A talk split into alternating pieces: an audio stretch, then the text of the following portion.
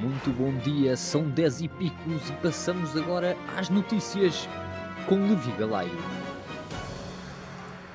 Mais de uma dezena de países, incluindo Portugal, impôs limitações etárias à vacina AstraZeneca, passando esta a ser utilizada apenas na população mais velha. No fundo, o AstraZeneca é o Viagra das vacinas. Pela quarta semana consecutiva, Portugal é o país da União Europeia com menor taxa de incidência de Covid-19.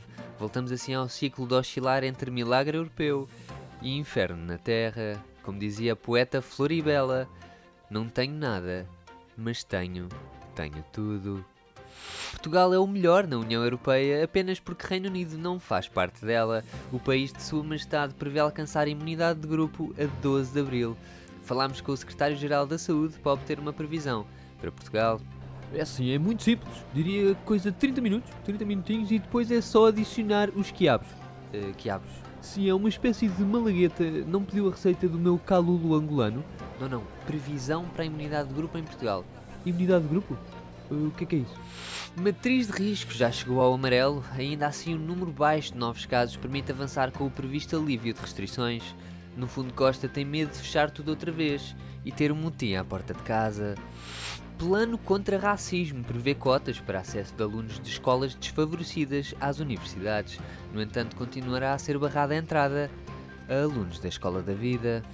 Vários especialistas concluem que, desde a altura de Sócrates, apesar das muitas leis de anticorrupção, mantém-se quase tudo na mesma. Parece-me normal, visto que os corruptos estão a escrever as leis. Reembolsos do IRS deverão começar no fim da próxima semana. Aproveite já para reservar as férias que não vai poder tirar por causa da quarta vaga. Em Palma, o massacre continua. Foram encontrados 12 homens decapitados que a polícia moçambicana acredita serem de estrangeiros. Literalmente, umas férias de perder a cabeça. Príncipe Harry e Meghan Markle assinaram um contrato com Netflix em setembro. Foi revelada ontem a sua primeira produção, um documentário sobre os Invictus Games, prova desportiva na qual competem ex-elementos das Forças Armadas com limitações motoras. O nome provisório da produção é Uma Seca do Caralho. Depois de alegado caso de racismo durante o Cádiz Valência, Liga Espanhola vai averiguar o que Juan Carla terá dito a Diacabi. A solução será utilizar um especialista em leitura labial. Zezé Camarinha já se mostrou disponível, dizendo: Leitura labiates, conte comigo. Hoje não é o Dia Mundial dos Crustáceos e Moluscos, por isso, se estiver a ouvir isto e não for nem um crustáceo nem um molusco, um ótimo dia para si. Muito bom dia, são 10 e picos e foram as notícias.